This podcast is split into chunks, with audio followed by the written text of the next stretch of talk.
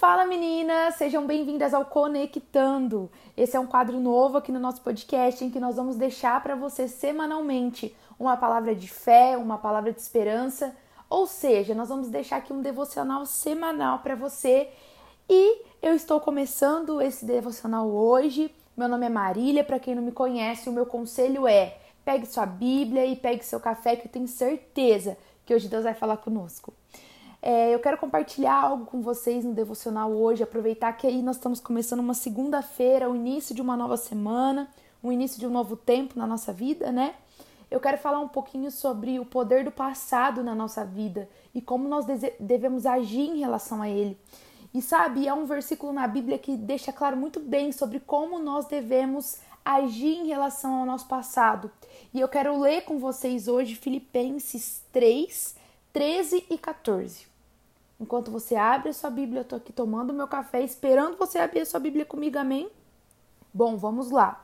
É, o versículo diz o seguinte: aqui é Paulo falando aos Filipenses. Irmãos, não penso que eu mesmo já o tenha alcançado, mas uma coisa faço, esquecendo-me das coisas que ficaram para trás e avançando para as que estão adiante prossigo para o alvo a fim de ganhar o prêmio do chamado celestial de Deus em Cristo Jesus. Contextualizando um pouquinho é, aqui para vocês, quem era Paulo? Né? Paulo era o antigo Saulo, aquele que foi transformado pelo poder de Deus. E engraçado que Paulo fala, quando ele fala, né, sobre eu deixo as coisas para trás, ele não fala sobre deixar coisas ruins para trás, mas se você não conhece a história de Paulo, eu quero te dizer que ele deixou coisas muito importantes para trás. Paulo, quando ele conheceu Jesus, ele não estava com a vida toda perdida, toda acabada, ou ele não tinha construído nada. Não, muito pelo contrário.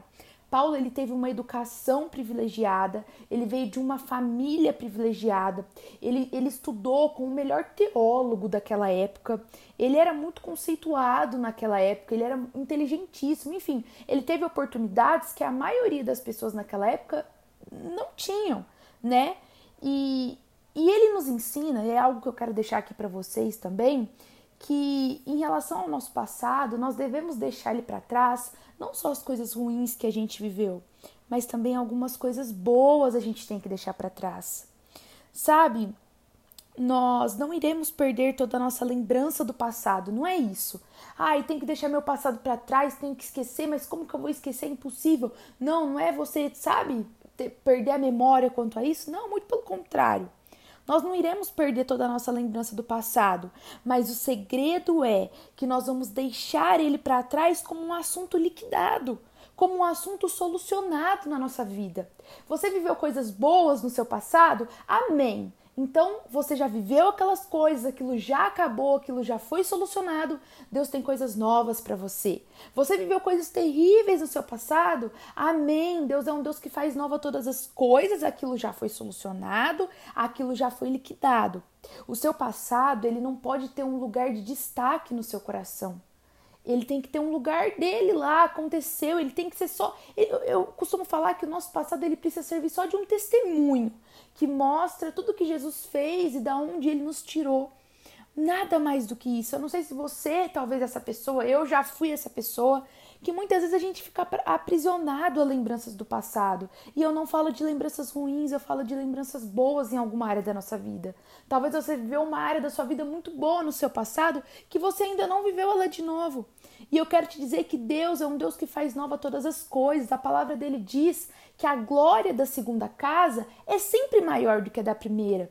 Eu tô aqui para declarar sobre você, sobre essa nova semana, que os seus melhores dias eles não estão lá atrás. Os seus melhores dias eles não foram já vividos por você, mas eles ainda serão vividos e contemplados por você. Na sua área sentimental, financeira, emocional, no seu trabalho, enfim, familiar, todas as áreas. Deus tem sonhos maiores do que o que já foram. Amém? E outra coisa que eu quero compartilhar com vocês em relação a esse versículo é que Paulo ele costuma muito comparar a nossa vida com uma corrida, né? Ele sempre fala isso e eu não sei bem nesse trecho assim se encaixa muito bem. Eu não sei se você sabe, mas os corredores gregos, né, antigamente, quando eles ganhavam uma corrida, eles recebiam uma grinalda de folhas e às vezes um prêmio em dinheiro. E eu quero te dizer hoje que nós receberemos o prêmio sim, nós receberemos um prêmio sim quando nós deixamos as coisas para trás e nós alcançamos o que Jesus tem para nós. E o nosso prêmio é um prêmio de vivermos a glória eterna. As maiores aspirações de Paulo, os maiores sonhos de Paulo, as maiores conquistas de Paulo não eram os diplomas que ele deixou para trás, não era nem o que ele poderia viver aqui nessa terra, mas era a convicção de que a, a, a aspiração dele não estava nessa vida, mas estava no céu, porque é no céu que Cristo está. E eu quero te encorajar nessa semana que está começando a fazer uma autoanálise Será que você tem colocado peso demais no seu passado e está impedindo com que você viva o seu, o seu presente e que você sonhe com o seu futuro? Será que você está paralisada no seu presente, no seu hoje, porque os seus olhos estão fixados no que aconteceu no passado?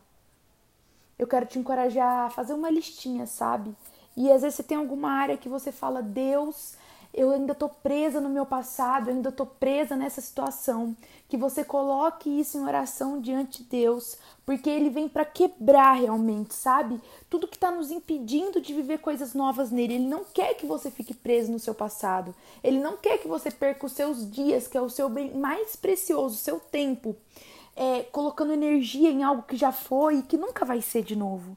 Porque se você não era como você era três dias atrás, imagina como é no seu passado. É muito injusto, sabe, a gente comparar algum, alguns momentos bons que a gente viveu no passado com o presente ou futuro. Porque a gente pega só as coisas boas. E outra, você não é a pessoa que você era três dias atrás, quanto mais a um, dois, cinco, dez anos. Deus quer te fazer coisas novas, Ele tem te forjado para isso. E para terminar, eu quero deixar um exemplo para você. É, não sei se você já assistiu corridas, ou talvez você é um, uma corredora, enfim. É, mas em todas as corridas que nós observamos, de rua, na televisão, enfim, nós, nós sempre vemos que as pessoas levam o mínimo possível, né?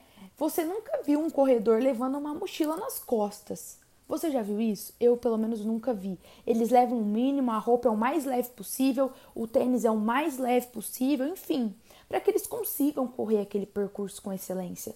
Sabe, assim é a nossa vida. Às vezes a gente está na corrida da vida, mas a gente coloca uma mochila pesada nas costas, um monte de pedra em relação ao nosso passado, um monte de memória para embaraçar o nosso presente, o nosso futuro, e a gente quer correr aquela corrida de uma forma leve e alcançar o nosso destino.